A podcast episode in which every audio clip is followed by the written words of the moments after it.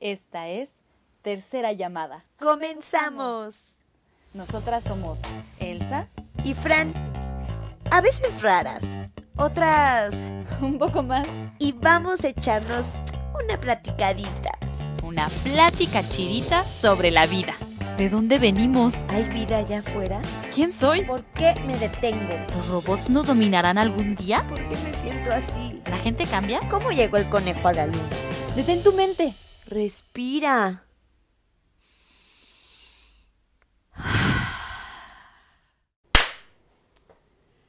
Hola, ¿qué tal? Pues antes de comenzar, toma un momento para ti. Si te es posible, cierra los ojos. Cierren sus ojos. Vamos a inhalar profundamente, llevando el aire a nuestra pancita. Exhalamos, tratando de sacar el aire con un suspiro de alivio. Inhalamos una vez más.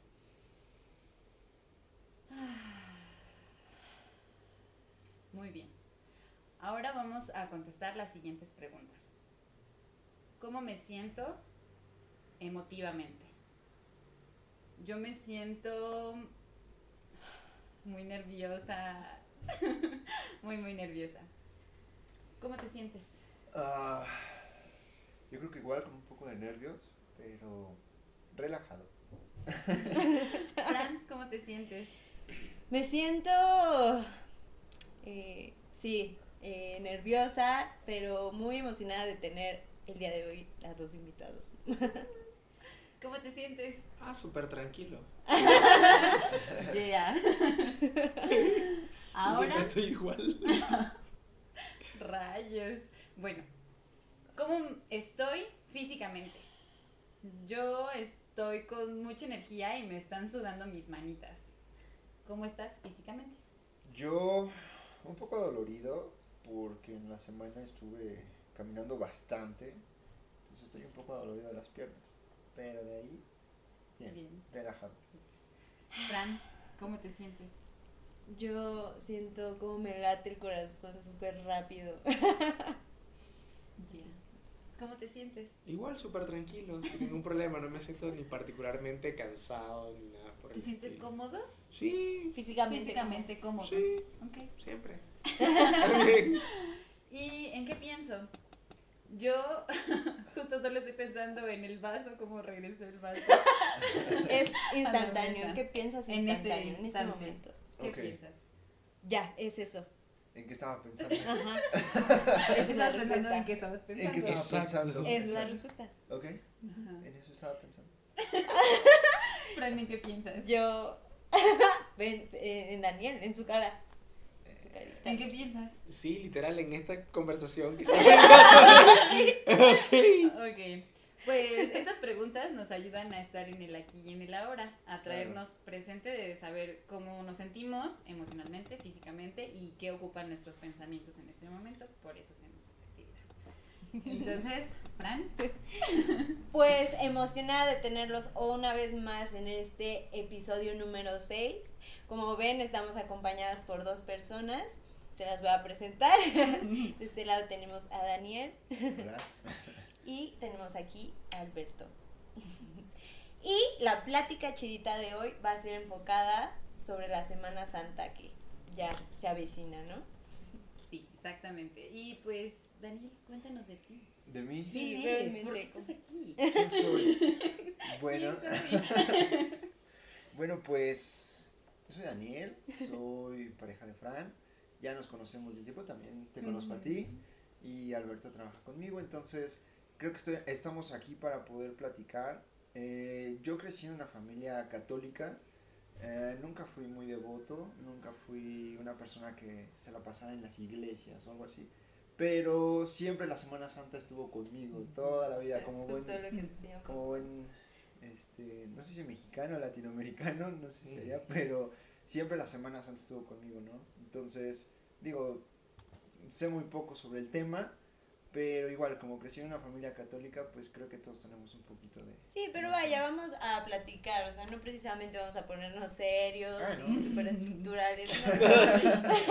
vamos a compartir justamente eh, estas estos diferentes puntos de vista, porque para mí se me hacen bastante diferentes, en nuestras tres religiones que se están marcando en este momento. Eh, Beto, eh, ¿quieres presentarte? Preséntate. Quieres Ah, sí, sin favor, problema. Que, que- conozcan un poco. Este, yo me llamo Alberto, eh, soy venezolano, trabajo con Dani, somos asesores de bienes raíces.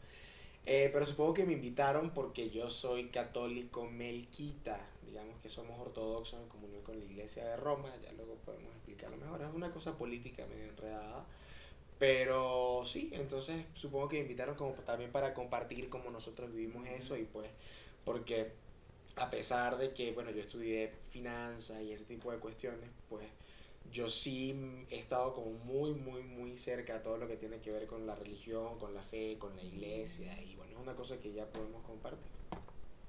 Muchas gracias por estar ahí. Sí, gracias por aceptar la invitación. Welcome. Gracias a ustedes. Muy bien. Pues ya sabiendo quiénes son estos muchachos y qué onda con sus vidas, este, pues vamos a iniciar la plática. Decía Fran que hay tres religiones aquí presentes. Este, yo no lo había mencionado en, en cámara, pero yo soy cristiana, cristiana bautista. Entonces, este, pues aquí vamos a ver cuáles son las diferencias de cómo pasamos esta Semana Santa. Este, ¿cuáles son sus recuerdos de infancia de la Semana Santa? Yo crecí en una familia católica, igual que, que Dani, ¿no? Entonces, desde pequeña siempre se me inculcó el ir eh, todos los domingos a la iglesia. Y en cuanto a la Semana Santa, lo que tengo súper eh, presente y recuerdo mucho es que mis papás siempre nos íbamos en esta temporada a Tlaxcala. De hecho, ellos están allá, ¿no? Pero por, por cuestiones de toda esta pandemia, pues estoy yo aquí. Y lo que hacíamos, que justo donde está la casa, donde vivimos, pasa siempre eh, la procesión, ¿no? Esta representa- representación, esta teatralidad justamente de, de todo el acontecer, ¿no? Desde que Jesús eh, va caminando con la cruz y, lo van, ah, pues, lastimando, ¿no? Siempre recuerdo estas siete caídas porque justamente, ¿no? Eh, aquí, no sé ustedes, pero siempre se marcan como estas siete caídas que Jesús tiene al cargar la cruz, ¿no? Cuando va justamente llevándola hasta el lugar donde lo van a, a- a crucificar. Aquí yo siempre me acuerdo que en Tlaxcala los actores que hacen pues esta representación se ven involucrados muy cañón físicamente y con la fe y la espiritualidad que tienen también muy marcada. Entonces, el verlos para mí me conmovía bastante. Era como, wow, o sea, qué bonito que hagan este, este tipo de representaciones. Y además que lo hacen por gusto, ¿no? Por gusto y, y- e integra a la gente que está ahí. Entonces, ese recuerdo tengo muy presente de, de la Semana Santa, ¿no? en mi familia, sí, en mi familia, claro. Pues ustedes. ¿Y tú? Bueno, yo evidentemente también crecí en un hogar católico romano, digamos, yo me hice de rito oriental ya viejo, por decirlo así. Eh, mi familia siempre ha sido muy cercana a la compañía de Jesús, a los jesuitas. Mi papá, mi mamá no estudió con los jesuitas, pero también fue muy cercana. Y digamos que a pesar de que son católicos nominalmente, nos, nunca fuimos como muy observantes de las tradiciones de Semana Santa, más allá de que, ay, el Viernes Santo no se come pescado. Perdón, el Viernes Santo no se come carne, solo se come Sí, pescado. como que no se come carne ningún viernes del año. Pero bueno, no importa. Este, el tema es que sí, básicamente era eso. Eh, yo creo que en mi familia, como en la gran mayoría de las familias hispanoamericanas, y latinas y, y católicas y cristianas en general, la Semana Santa se vuelve un trámite. O sea, es una fecha en la que te dan vacaciones. Mi familia nunca fue de agarrar vacaciones en Semana Santa porque todo se atasca y es No. Pero es como que, ah, ok, es la semana de vacaciones, podemos quedarnos en la casa relajados viendo la película de Moisés y la de Ben Hur. y luego, clásica. Y fijo, o sea, sí, por ejemplo, a mi mamá, porque eso también es una concepción muy curiosa de mucho de lo que es el, el cristianismo light este hispanoamericano, o sea, chido el domingo de Ramos porque uy, es como una fiesta y avientan los ramos, pero culero el, el, el, Viernes Santo porque es de llorar y es de tristeza. Entonces fijo si íbamos el, el domingo de Ramos, las demás fiestas como que las dábamos así como que... Ah. Y el domingo de Pascua pues sí, normalmente sí íbamos a la misa. Usualmente íbamos a la, a la, a la iglesia de mi colegio porque este, los curas siempre fueron muy amigos de nosotros y todo eso. Y, pero básicamente eso, o sea, una cosa muy plana. O sea, no, tampoco, mi familia es muy, muy, muy católica, laica, light, light más que laica, de hecho. Pues de hecho, en toda esta semana se supone que hay varias, bueno, varias celebraciones o los símbolos que tienen los días. Por ejemplo, en, en lo católico, todos los días van teniendo como un objetivo. Eh, eh, creo que justamente es el viernes, me parece, que se visitan las siete casas. No sé si ustedes han escuchado de, la visita que se hace a las siete casas, ¿no? Y que supuestamente pues tienes que ir a visitarlo. Y me acuerdo justamente que en Tlaxcala una vez fuimos a hacer la visita de las siete casas y en una de estas iglesias teníamos que subir como una montañita, ¿no? Un cerrito. Y en el cielo empezó a, a, marcarse como el rostro, ¿no? De, de Jesús. Todos ahí estaban conmocionados, estaban como, estaban como muy animados porque sí se, sí se veía. Entonces, eso recuerdo y viene como por parte de estas visitas, ¿no? De las siete casas. ¿Y tú, Dani? Yo, eh, para mí Semana Santa, como decía, vacaciones. Vámonos a Guanajuato, porque mi familia es de allá. Entonces era este, Semana Santa, para mí era vacaciones. Vacaciones. Ya, o sea, había igual las, este, las obras allá, bueno, específicamente de Villagrán, Guanajuato. De ahí es toda mi familia. Entonces, igual en el pueblo acostumbran a hacer las obras. Pero así como un, un enfoque, íbamos a misa, pero como todo niño, tú nada más vas a jugar, nada, más estás esperando a ver a qué hora termina la misa. El calor. Sí, el calor. La caminada, todo eso. Sí, todo eso, eso es como... Eh, pero a mí, para mí Semana Santa representaba ir a ver a mi familia. Ah. Ajá, digo, más que ser algo religioso, siempre fue, ah, al fin voy a ver a mis primos, a mis tíos, ya no tengo clases, sí, esta unión no podemos comer carne, pero bueno.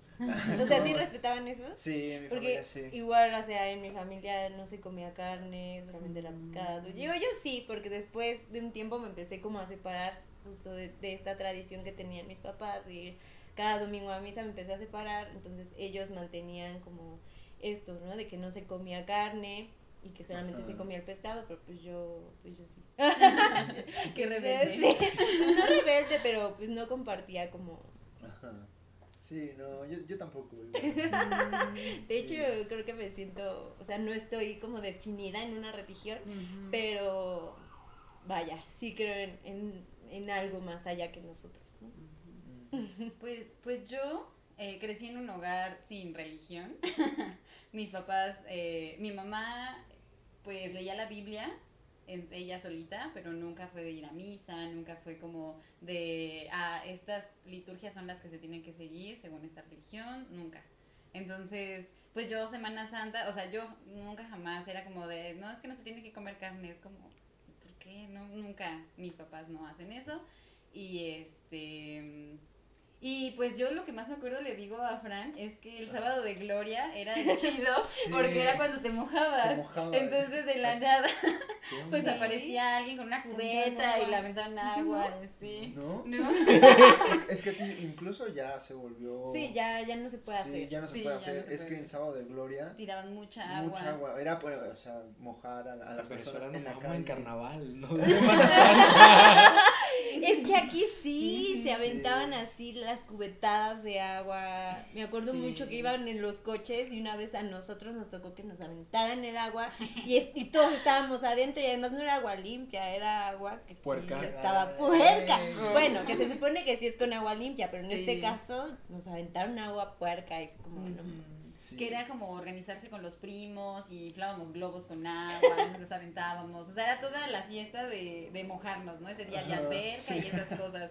Entonces es como lo que más, más, más recuerdo yo de, de mi infancia en la Semana Santa. Pero qué, qué raro, ¿no? Que dices tú que justamente este tipo de cosas pues no, no, no, no las has llevado tú a cabo. Mm, No, nunca. eso en Venezuela no es. O sea, te digo, nosotros nos, nosotros nos mojamos en carnaval. Y con agua puerca, o sea, porque se supone, o sea, se, se supone que el chiste del carnaval, o sea, en, en, en los países de cultura latina, Mm. eh, que es de donde viene, ¿no? Y de lo que es la cultura de América hispana y así. Este, el carnaval es el último día en el que tú haces desmadre antes de cuaresma. Ah. Entonces por eso te mojas, ha- hacen fiestas. Los brasileños son expertos en esos desastres horribles. Este, en Venezuela es un poquito más tranquilo, pero sí es muy de mojarse, de aventarse confeti, este, o cochinada y, y así. Porque, aunque la gente no observe la cuaresma, todavía se tiene la fecha del carnaval como la última en la cual tú puedes hacer desmadre antes de someterte a 40 días de cuaresma. De abstinencia. De abstinencia, exacto. Sí, es de- claro, para un lado más que otro. La iglesia de rito oriental hay dos días. El, el, el domingo inmediatamente antes de cuaresma es el domingo de la carne, que es donde se elimina comer carne. Y el anterior a ese domingo es el domingo de la leche, porque se quitan, o sea, el último el que tú puedes tragar todos los lácteos. ¿En O sea, serio? tampoco lácteos. ni pescado. Es que depende mucho de la gente. Los monjes, los monjes solamente son veganos. son veganos. O sea, literal son veganos y solamente en fiestas como la Anunciación, que fue hace poquito, se puede comer pescado. o, o de repente algún domingo pueden comer aceite. O, Aceite. o sea, además sin aceite. Sin Sí, aceite. O sea, vegano sin aceite, Sí, ni por- siquiera vegetal. nada. Por alguna razón histórica muy extraña, la única cosa como de proteínas, aparte de los granos y así, que los, o sea, la gente que lleva la dieta correcta eh, comen es marisco. Mm. Porque históricamente los mariscos no eran considerados animales, sino frutos del mar. O sea, eran frutas del mar, eran vegetales No. en la mente. Y entonces por eso es... Eran las manzanas del mar. Sí, exacto. Por eso los, los tipos comen pulpo, camarón, ostión y todo lo demás, porque en su mente, o sea, en- digamos, la tradición no establece como que es un animal, es una fruta. Órale. Interesante. Sí. Pero no aceite, no mantequilla, no yogur, no leche, no carne, no cordero, no pollo, no pescado, no nada. No, puros vegetales. Sí. Literal. Lo traté de hacer tres días solamente. Lo intenté. A Daniel le consta. ¿Sí se intentó? Sí, sí, sí, lo intentó. Era como las quesadillas. ¿Esto qué tiene? Esto. Mm, mm. No. Huitlacoche. Pues. Bien. Eso sí, Sin eso sí. aceite. Sí, pero No, sí, bueno, al final le echan aceite, pero ya sé cuánto más me voy a esconder. O sea, que me la zancoche en la quesadilla, o sea, está complicado. Que me la hiervan.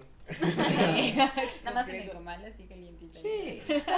Sí, lo intenté, lo intenté, lo intenté. En México está complicado Vale. llevar una dieta bizantina Sí. correcta. muy Yo no creo que yo pudiera hacer eso. Pues Ya yo, me hizo carnívora. ¿sí? Sí, antes yo no comía tanta carne. Pues yo me acuerdo mucho, tenemos una compañera, Fran y yo, eh, que es que ha intentado muchas veces ser vegana y ha sido vegana ella por un año completo, cosas así, mucho tiempo. Sí, ubicas quién es. Este, y ella me acuerdo que me decía, este, porque ella obviamente como buena vegana trata de convencer a todo Ay. el mundo que sean veganos, ¿no? Es otra religión. ¿Cómo será la Semana Santa? No.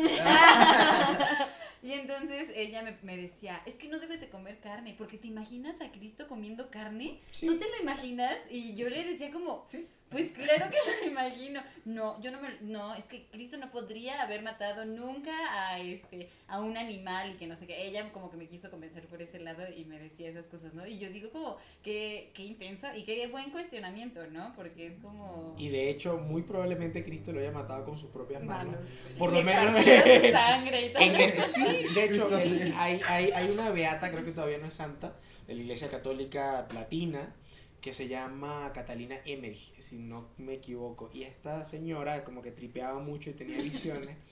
y, y son visiones súper, o sea, son muy detalladas. O sea, no, o sea, es beata, o sea, algún tipo de proceso tiene que tener para que de verdad dictaminen que lo que tú estás experimentando es real, ¿no?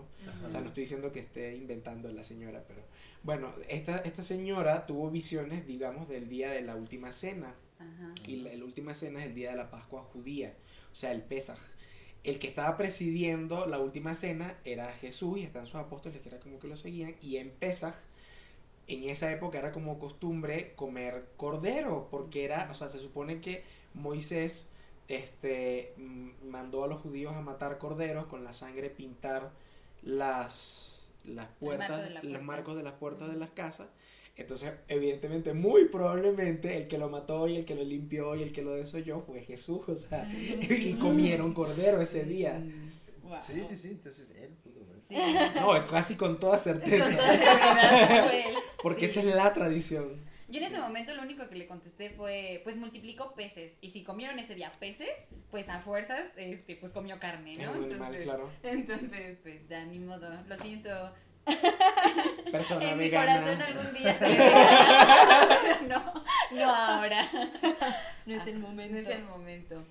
Ajá, y ahora, us- nosotros no vivimos como en nuestra niñez, como toda esa ritualidad y todo eso, pero ¿cómo, cómo es, cómo se supone que según nosotros o según ustedes, sí se debe de seguir la Semana Santa o qué es lo que se tiene que suceder en Semana Santa? ¿Saben? Mm. Pero según la ritualidad de mi infancia o según la ritualidad del rito que llevo ahora. Ajá, el que ahora tú dices, este es el bueno, este es el que tiene que llevarse y esto es la ley. Ok. Ok. Bueno, lo primero es el tema de la cuaresma, ¿no? Que es, mm, bueno, no es más importante, sino que es como que el complemento de la Semana Santa. Espero no estar diciendo alguna herejía. Pero bueno. X. Le- eh, primero es la cuaresma, ¿no? ¿Qué significa la cuaresma? La cuaresma es un periodo de 40 días en el cual, o sea, que va desde el domingo, el, el- perdón, el miércoles de ceniza hasta el día de Pascua, donde tú te abstienes de cosas por muchas razones, ¿no? Digamos, la razón de la, de la primera parte de la cuaresma, digamos, hasta el domingo pasado, era, era como experimentar pobreza. No como carne. Se supone que no comer carne es porque la carne, ahorita la carne es normal, porque tú vas al automercado y la consigues. Pero en casi toda la historia de la humanidad la carne ha sido un producto de lujo, porque se daña si no la guardas, porque hay que cazarla o hay que criarla y una vaca es cara, etcétera. O sea, la carne. Entonces te abstienes tú de cosas, el aceite, por lo menos los monjes dicen aceite de oliva, claro, es el único aceite que comen, pero bueno. Este, son cosas que son consideradas de lujo. Te abstienes de eso para acercarte a la gente jodida, a la gente pobre, a la gente que de verdad, o sea, porque al final todos somos pobres de algo. Solamente que si tú te aproximas mediante eh, abstinencia de cosas o mediante ayuno, porque hay gente que no come o come una vez al día, tú te puedes poner en sus zapatos. Digamos, eso es lo primero, la, digamos, la primera etapa de la cuaresma. La segunda etapa de la cuaresma, como el domingo pasado, que nosotros en, en el rito bizantino le decimos el viernes, el domingo de Santa María la Egipciaca, es ya con un sentido místico. Tradicionalmente la gente se ha ido al desierto sin comer, solamente para meditar, como, o sea, la comida es una cosa que es de la carne, yo solamente como porque lo necesito, este, no me voy a deleitar en la comida porque es superfluo. Sea, claro, hay gente que lo toma de cierta, de más maneras que otras, hay gente que es monje, los musulmanes lo hacen, este se llama Ramadán, Sí. este, o sea, es algo que es muy presente en las culturas del Mediterráneo en general, ¿no? Este, y, y, y bueno, es como que la parte mística del el ayuno. O sea, cómo nos dejamos de enfocar, por mucho que cueste, en las cosas que son superfluas, no solamente de comida, o sea, en teoría la comida es como lo más superficial, Sí, claro. Pero, o sea, es como que, bueno, yo no suelo hacer eso, creo. Este, pero, por ejemplo, los curas siempre cuando predican dicen, dejen de hablar mal de los demás, o dejen de esto, dejen, es como que abstenerse de ciertas cosas que uno hace que no son parte de tu acercamiento con Dios o que te alejan de Dios. No es que la comida te aleje de Dios, pero cuando tu vida es la comida, evidentemente hay un problema. Claro. Eso es cuaresma. O sea, eso es cuaresma, es parte integral de- del tiempo litúrgico. La última semana de cuaresma, pues es la semana de Semana Santa. El primer domingo, el domingo de Ramos, eh, se conmemora la entrada de Jesús, es hoy, correcto. Se conmemora la entrada de Jesús en Jerusalén. Jesús andaba por ahí, de hecho Jesús era de un lugar que, que la, la gente la odiaba porque era como, olían feo y eran como pueblerinos así, pero mal, mal. Entonces, este güey entra a Jerusalén, ya después que se crea una fama de que es un salvador y así, y la gente lo espera como glorioso, oh, y el bicho viene en un burrito así, todo podrido. Todos llevaban los ramos, ¿no? Sí, Por claro, como es si están esperando un, a un bicho victorioso, así, bicho en Venezuela no es lo mismo que aquí. bicho es como, güey, este, este tipo así todo, y, y entra tranquilo, ¿no? Y es muy importante porque el, el burro es cabalgadura de paz. O sea, el burro es para cargar comida, es para... O sea, el caballo es para, para caerse a plomo, es para la guerra. El burro es cabalgadura de, de, de trabajo. Claro, Y claro. más si es un burro chiquito. Sí. Entonces, ajá, se conmemora la entrada de Jesús a Jerusalén para celebrar la Pascua judía y la banda lo está esperando como un rey conquistador así, pinche acá. Un Sí, se esperaban ver a alguien más. Sí, o sea, sí, poderoso y así. Eso es lo primero que se conmemora. Luego viene eh, jueves y viernes santo. En jueves santo se conmemora la institución de la Eucaristía. O sea, es la conmemoración de la última cena. En la iglesia latina también se conmemora el día del cura. Porque, exacto, porque es el día en que se celebró la primera misa. O sea, de alguna manera, la primera Sí, Eucaristía. claro. O sea, cómo Jesús comparte el pan con los discípulos acá. Muchas veces se hace el lavatorio de pies porque luego también Jesús le lavó los pies a los discípulos. Sí, Y come, o sea, como La símbolo de humildad. Ajá, es cuando Eh, le lavan los pies. exacto. Es el jueves. Se supone que el jueves en la noche lo meten preso, bla, bla, bla. El viernes se conmemora la muerte de Cristo, la crucifixión, o sea, la pasión de Jesús. El viernes. El Viernes Santo. Por eso en, la igle- en los, la- los ritos bizantinos, el rito bizantino, ¿no? bueno, los ritos bizantinos de, las naciones que lo lleven, pero bueno, whatever. Este, y, y en el cristianismo en general, católico y así, las personas muy viejas no comen carne ningún viernes del año. Por eso es una, es una forma de penitencia, ¿no? Es como que Sí. es una manera de penitencia muy puntual de que todos los viernes, y todos los viernes a las 3 de la tarde, Jesús, se- perdón, sí, Jesús se murió a las 3 de la tarde, todos los viernes a las 3 de la tarde voy a rezar X jaculatoria o X, whatever. Sobre todo los viejitos, ¿no? Ese es el viernes. El sábado es un día de vigilia porque se supone que Cristo está en la tumba y la reflexión que te da la iglesia es cómo se ve la vida sin Cristo. O sea, Cristo está en, en, el- en la tradición bizantina. En la latina también, solamente que los bizantinos se explayan más en eso, ¿no? Jesús baja al infierno y parte de la puerta, nosotros le decimos el Hades, o sea, Ujú. literal en griego. Este, y parte la puerta y las personas que han nacido antes de Cristo, pero que hubiesen aceptado la verdad, entonces se redimen. Ajá, de hecho, en el icono, en el, el arte bizantino por lo general son pinturas, son, se llaman iconos. Y el icono de la resurrección está cagadísimo porque es Jesús agarrando de la mano hacia dos viejitos. Y tú como que, ¿quiénes son estos viejitos? Adán y Eva. O sea, ¿sabes? Literal, o sea, se fue hasta el fondo y sacó a los primeritos. Sí, ah, para afuera, los que se quieran salir. y los saca. Y luego viene, pues, el, el domingo de Pascua, que es ya la conmemoración de la resurrección de Jesús. En las iglesias de rito oriental eh, se prende un- el cirio pascual, pero se prende con el sol. Con el primer rayo del sol tiran así un- una, una lupa. pss, ¿En quema. serio? Ajá. Oh, está Órale. bien, está bien. Fíjate ahí. Sí, con una lupa.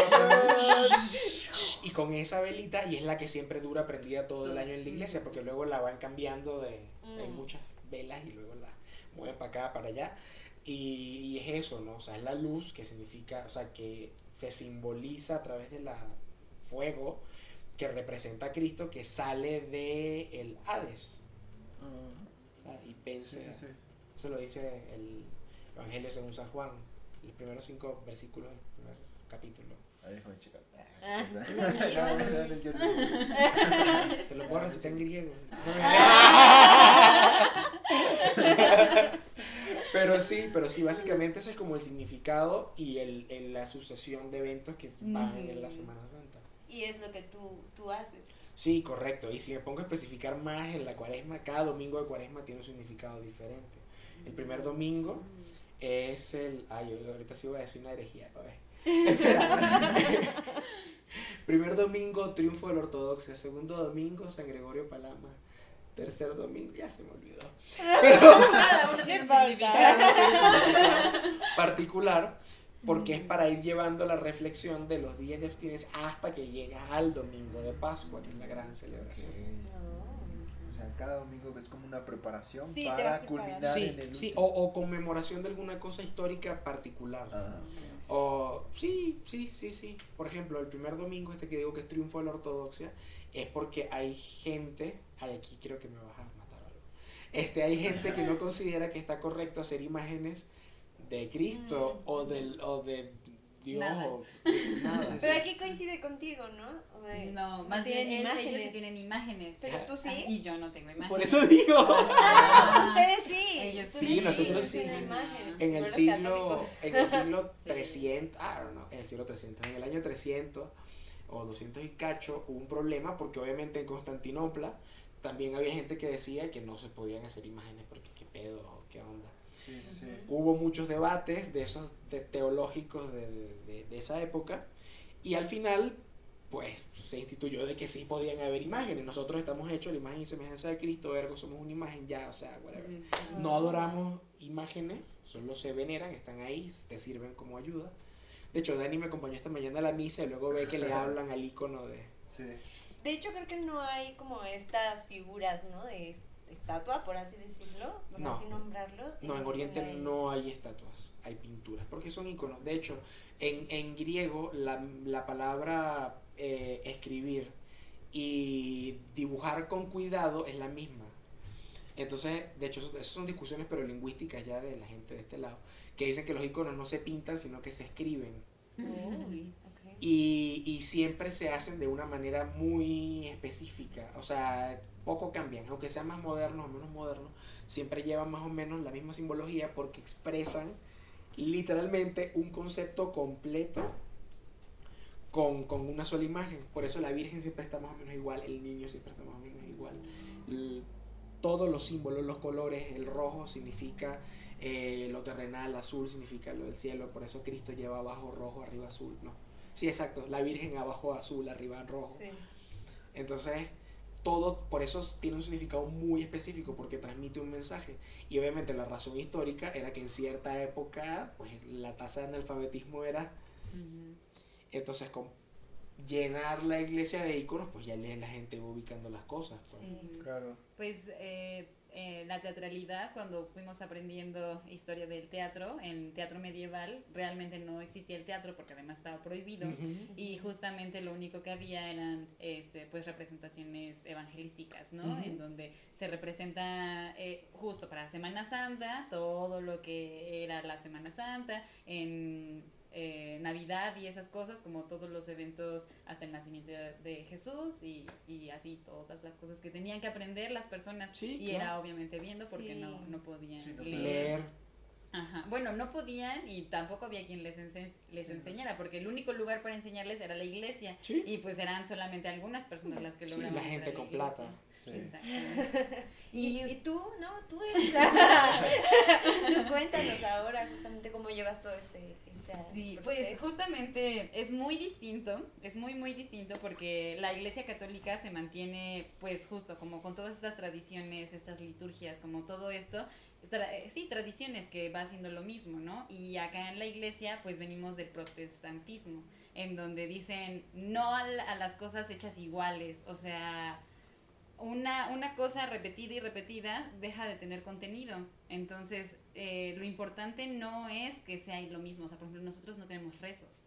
Porque Ave María, la, la, la, la, la, la, la, y entonces termina siendo como un cuento de, de no acabar, ¿no? Claramente yo sé que pues hay personas que sí lo hacen como se supone que debería de ser, pero pues eh, acá es como invitarte más bien a que en este tiempo eh, reflexiones acerca del sacrificio que hizo Cristo por ti, ¿no? Él ya vino a salvarte, entonces realmente Él hizo el sacrificio más grande que puede haber. Tú no puedes hacer un sacrificio que se llegue a, comparar con ese sacrificio. Entonces, este, pues realmente no tenemos una liturgia así como específica que se repita cada año. Lo que hacemos son como, pues justamente cultos de, de conmemoración de los, de los hechos, ¿no? Entonces, pues tenemos el culto en la Semana Santa, tal cual nada más. Los domingos anteriores, pues no realmente, se hace lo mismo que cada domingo. Este, nosotros cada mes tomamos la cena.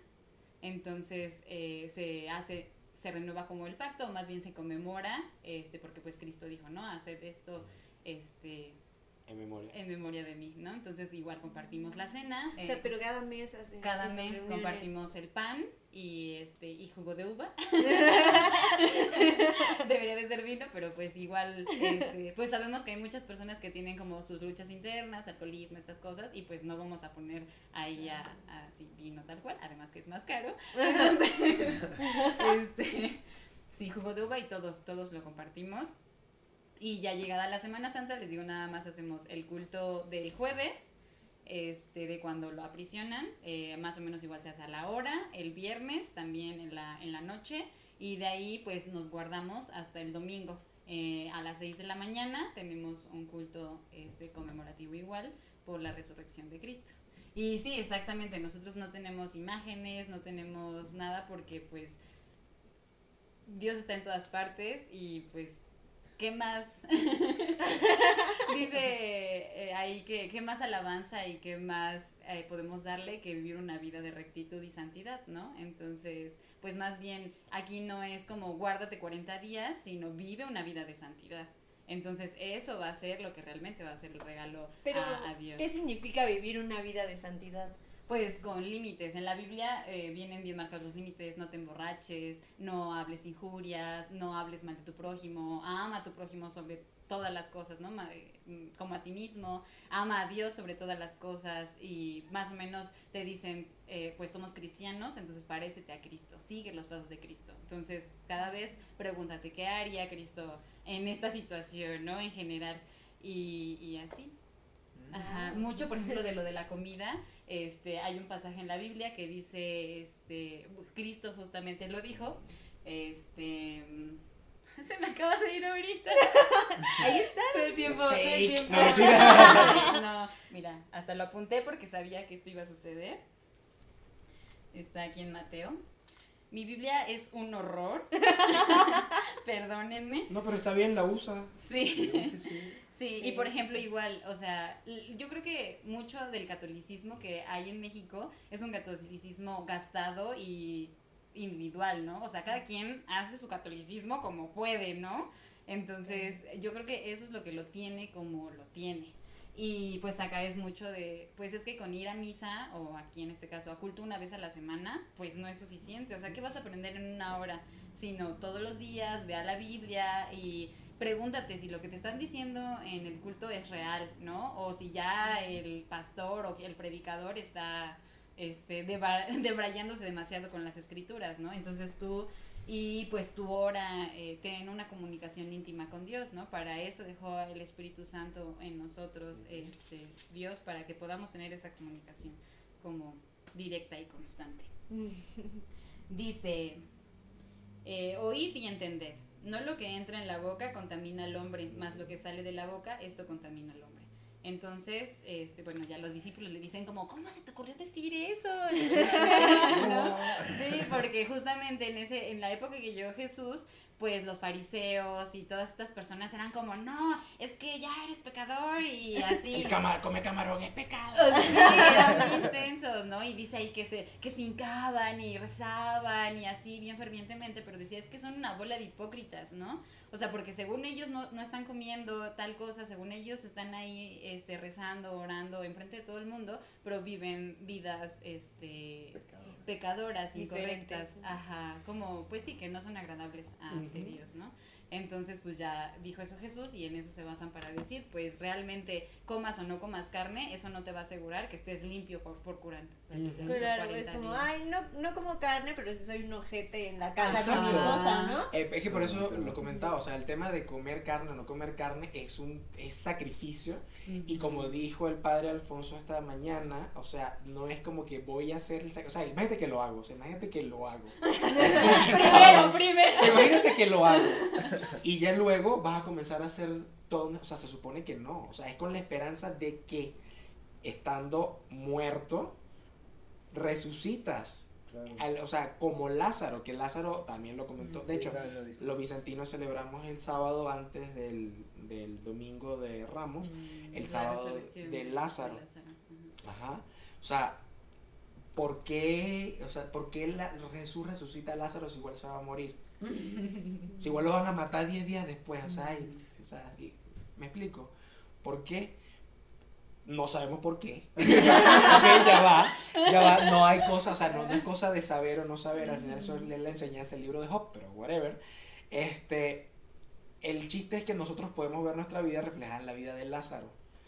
Resurre, este, no sé cómo se, este, se conjuga ese verbo. Resurrección. Resurrecciona. Pero Lázaro, Resucitó. Resucita. yo también me quedé así. Sí, Resurrección. Exacto. Exacto. Lázaro resucita de la muerte como nosotros podemos resucitar de las cosas que simbolizan la muerte. Que Claro. también es algo muy curioso en la tradición bizantina, porque en la tradición bizantina el tema muerte se tiene muy presente. De hecho, ellos dicen que tienes que morir a ti mismo. Constantemente, constante, constante, constante, sobre todo Todo los tiempo. monjes, todo el tiempo. ser. Sí, sobre todo, sí, sobre todo los monjes. O sea, muriéndote a ti mismo solamente es como la única manera en la que puedes ser una sola persona con Cristo y con los demás. Entonces, si tú te mueres, o sea, tú te mueres a, ejemplo, al, al- al alcoholismo, no sé, por poner un ejemplo así muy práctico. Yo alcohólico, por llamarlo. Ajá, de exacto. Y resucitas a X cosas. Son las resurrecciones muchas que pueden, pueden haber 300 trillones todos los días, puede haber una. Como Lázaro tuvo uno y luego lo mataron matadito. pues, Y ya, y ya ahí no volvió. Y ahí quedó. Este, pero ese es el sentido del morirse constantemente. Y tú también estabas comentando que el- los rezos y así. La iglesia latina todavía los tiene mucho, mucho, mucho, mucho, mucho. Las iglesias de rito oriental no tanto. Eh, hay trillones de oraciones estructuradas hasta para bendecir el jugo de naranja. Sí. O sea, hay trillones, están en los libros, la gente no se las sabe. No importa, Wow. no importa. Porque, o sea, no es que, o sea, no importa entre comillas, ¿no? al final es parte de la tradición y, y ya. Este, pero por ejemplo, eh, no me acuerdo en qué, en qué libro está la fábula, la fábula, la parábola del fariseo y el publicano. El publicano es recaudador de impuestos, que en México sería una persona que cobra el derecho de piso. O sea, un malandro de por ahí. Sí, sí, sí. Este, El del banco. Es el del banco que te está Ah, llame y ándale. y Ándale, ándale. Los de Electro, los de Coppel. Ándale. Ah, exacto, ajá, ajá. Solamente que este de Electric Opel sí te puede meter preso. y sí te puede matar si quiere. Exacto. Y aparte trabajan por una potencia extranjera. O sea, y aparte es el pinche de acá. O sea, bueno, este, el, el fariseo eh, estaba rezando así, ay no, señor, en el templo de Jerusalén para que todo el mundo lo vea y grita. Ok, está bien. Y más atrás viene el publicano, que es este vato que todo el mundo odia, que es un imbécil, que te fastidia, que si no lo atiendes te meten preso y aparte siendo igual que tú, trabaja para los extranjeros que nos odian. Justo. Y el vato solamente dice que es la única oración que, es- que se repite trillones de veces, tanto en la liturgia como en la vida normal de la gente que practica el- los ritos eh, griegos y en general orientales, y es, Señor, ten piedad. That's it. No hay más. Claro, a veces se pone un poquito más grande, Señor Jesús, ten piedad. Señor Jesucristo, Hijo de Dios, ten piedad de mí, soy un pecador. O sea, pero es lo mismo. O sea, es, o sea, esencialmente es lo mismo. Señor Jesús, Jesús, ten piedad. Y, y eso es lo que manda Jesús. O sea, de hecho, Jesús enseña el Padre Nuestro, pero el Padre Nuestro es una oración litúrgica. El Padre Nuestro es una oración, la hacen la, ¿sabes? En una reunión de gente, no es como solito. La, la oración solito es la oración del publicano. Señor Jesús, ten piedad. Señor Jesús, ten piedad. Ten piedad. De hecho, el Padre Nuestro es tan forzado que, sí, es tan forzado que cuando en la misa, tanto en el rito latino como en el rito bizantino, justo antes de que se diga el Padre Nuestro, el cura, que se supone que es el que lleva la oración de la gente, dice, permítenos atrevernos, o sea, tener la osadía, cabrón. o sea, imagínate, de llamarte Padre. Y ahí lo reza. Porque se supone que es algo pesado. Sí, Sí. claro. O sea, porque esa es la otra cosa, o sea, es otro concepto teológico muy forzado que viene ahí. Es el tema amor de Dios, temor de Dios. Los dos son lo mismo. Y van, so- sí, es como la misma moneda claro. en dos caras. Son lo mismo, pero es la manera como te aproximas a las cosas. Claro. Ah, ¿Con amor o con temor? Pero es la misma. Es la misma energía, ¿no? Lo que da el amor y el- lo que da el temor. O amor y sacrificio, es exactamente lo mismo. Claro. Por eso se entiende que el sacrificio de Jesús es el sacrificio último. O sea, es todo el, todo el sacrificio, es todo el amor. O sea, Claro, como, yo lo, o sea, que yo soy matemático, yo lo veo como matemática. Pero es así, o sea, son, eh, o sea, mientras más amor es más sacrificio. Sí, claro. Sí, exactamente. Por lo menos, ejemplo, voy a comprometer aquí a la gente. Tú tienes una novia. Ajá.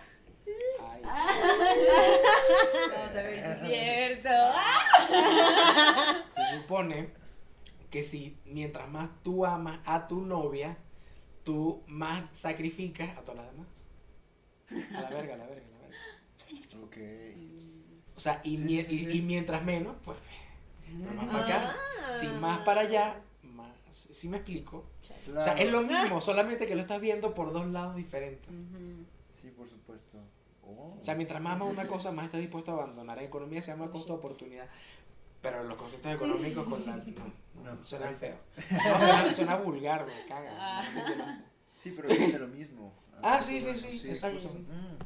Y en cuanto al amor y el temor, pues justamente, como dicen, ¿no? Un- los dos te hacen acercarte, ¿no? A Dios. O sea, los dos te hacen estar allí. Y tanto el amor te hace comportarte como Él espera que te comportes, tanto como el temor también. Exacto. O sea, es como justamente las dos caras de una misma moneda. Oh, O sea, es como, te suplico que me perdones por amor y también por temor. Porque si no me perdonas, entonces pues mi alma se va a ir al Hades. claro. Aunque también, eh, ahora aquí vienen también otras dos perspectivas. O sea que claro, yo soy bizantino, pero tengo un background cabrón occidental, pues evidentemente. ¿Qué ibas a decir? ¿Qué pendejo? Ah, ya va, ya va, ya va. Ya va. Hay un poema de mística cristiana eh, que no se sabe el autor, es un poema barra oración que se llama Soneto a Cristo crucificado y se lo atribuyen a San Francisco Javier, pero no lo escribió. Este, sí, no, yo lo quiero mucho, pero no lo escribió. Este, decía, no me mueve mi Dios para quererte el cielo que me tienes prometido, ni tampoco el infierno tan temido para dejar por eso de ofenderte. O sea, así de plano. la- Ahí está, o sea, tú me mueves, Señor, muéveme el verte clavado en una cruz y escarnecido, muéveme ver tu cuerpo tan dolido, muéveme tus afrentas y tu muerte, muéveme, en fin, tu amor, y en tal manera que aunque no hubiera cielo, yo te amara, y aunque no hubiera infierno, te temiera. No me tienes Sí, que dar sí, porque sí. te quiera, pues aunque lo que espero no esperara, lo mismo que te quiero, te quisiera. Es hermoso, ¿eh? Ahí- ama, yo lo amo, yo lo amo, yo lo amo. Naturalmente es hermoso. Pero esa es la, esa es la Sí. explicación, pues. O No, y sea, además, o sea, el Mediterráneo, todo ese lugar es precioso para las palabras. O sea, la, Ah, Biblia sí. es hermosa como está escrita. Sí, sí, Sí. Dentro de sus 14 mil trillones de géneros literarios, porque Y Sí, miles de traducciones además. y aparte y los No, idiomas. o sea, ujú, porque además eh, no, no riman, o sea, no es como en el español que, que hacen que rime para que sea bello o sonoro, sino que son sonoros por el- la Por la lengua, por belleza. cómo ajá, se habla, cómo se dice. Claro. Sí, sí, la, la poesía en hebreo y en arameo es una cosa, en griego es otra cosa. Como cuando lees la Ilíada, la Ilíada ni rima Ah, ni, ni sí. tiene chiste, o sea, pero si la pones en griego, ah, Sí, y claro. pinches versos de este tamaño. Vaya. sí. Exactamente, exactamente. Ahorita que estabas diciendo lo de la cuarentena y eso me, me estaba acordando de que mi mamá cuenta ¿Qué, que, qué? ¿Tu mamá que mi mamá cuenta. Mi mamá es de un pueblo de Guerrero, es de la Sierra de Guerrero, entonces este, dice que su papá sí era muy católico, ¿no? Y que en tiempos de, de cuaresma se los llevaba a todos, o sea, de su casa que tenían ahí en el monte, en el cerro, este, a, a una cueva.